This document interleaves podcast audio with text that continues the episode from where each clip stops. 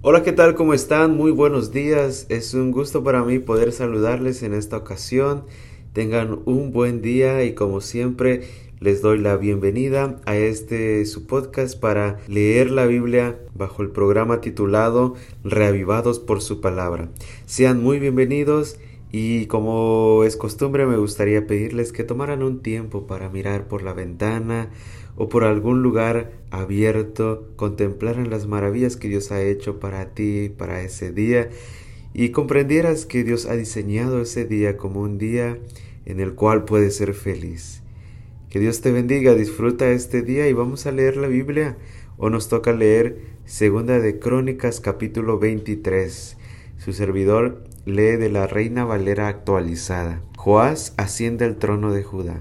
Al séptimo año, Joyada cobró ánimo y trajo para hacer un convenio con él a los jefes de centenas, Azarías, hijo de Jeroham, Ismael, hijo de Jonaán, Azarías, hijo de Obed, Maasías, hijo de Adalías, y Elisafat, hijo de Sicri. Ellos recorrieron Judá y reunieron a los levitas de todas las ciudades de Judá y a los jefes de las casas paternas de Israel y fueron a Jerusalén. Entonces toda la congregación hizo un convenio con el rey en la casa de Dios y Joyada les dijo, He aquí el hijo del rey, el cual reinará como el Señor ha prometido acerca de los hijos de David. Esto es lo que han de hacer. Una tercera parte de ustedes, los sacerdotes y los levitas que entran de turno el sábado, estarán de porteros. Otra tercera parte estará en la casa del rey, y la otra tercera parte estará en la puerta del cimiento. Todo el pueblo estará en los atrios de la casa del Señor, pero nadie entrará en la casa del Señor, excepto los sacerdotes y los levitas que sirven. Estos podrán entrar porque estarán consagrados, y todo el pueblo guardará la ordenanza del Señor. Entonces los levitas formaron un círculo alrededor del rey, cada uno con sus armas en su mano. Cualquiera que entre en el templo morirá.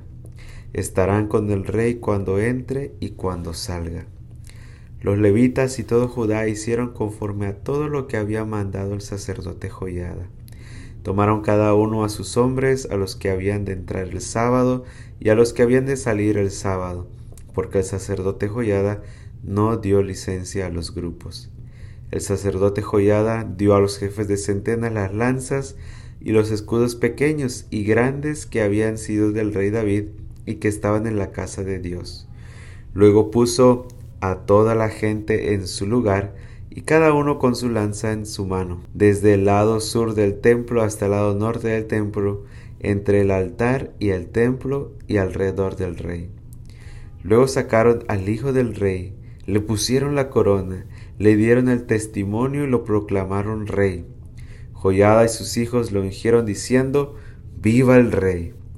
Cuando Atalía oyó el bullicio de la gente que corría y loaba al rey, se acercó a la gente en la casa del Señor, y cuando miró, he aquí que el rey estaba de pie junto a su columna, a la entrada. Los magistrados y los que tocaban las trompetas estaban junto al rey. Todo el pueblo de la tierra se regocijaba y tocaban las trompetas y los cantores dirigían la alabanza con instrumentos musicales. Entonces Atalía rasgó sus vestidos y gritó, Conspiración, conspiración. Luego el sacerdote Joyada sacó a los jefes de centenas que estaban al mando del ejército y les dijo, Sáquenla de entre las filas, y el que la siga sea muerto a espada. Porque el sacerdote había dicho que no la mataran en la casa del Señor entonces le echaron mano y cuando ella llegó a la entrada de la puerta de los caballos de la casa del rey, allí la mataron. Joyada hizo un pacto entre él, todo el pueblo del rey y el rey, de que serían el pueblo del Señor. Después todo el pueblo entró en el templo de Baal y lo destruyeron. Rompieron sus altares y sus imágenes y delante de los altares mataron a Matán, sacerdote de Baal.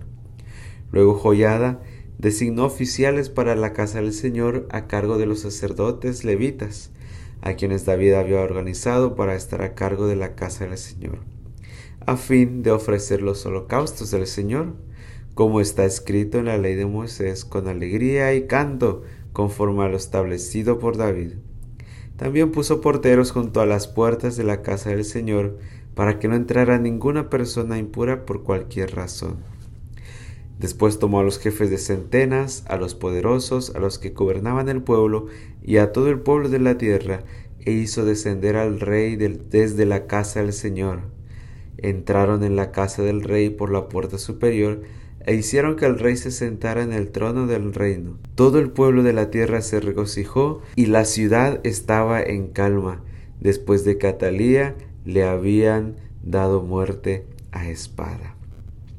Esto fue Segunda de Crónicas capítulo 23. Recuerda que hoy es un gran día para ser feliz. Disfruta este día al máximo. Que Dios te bendiga. Nos escuchamos el día de mañana.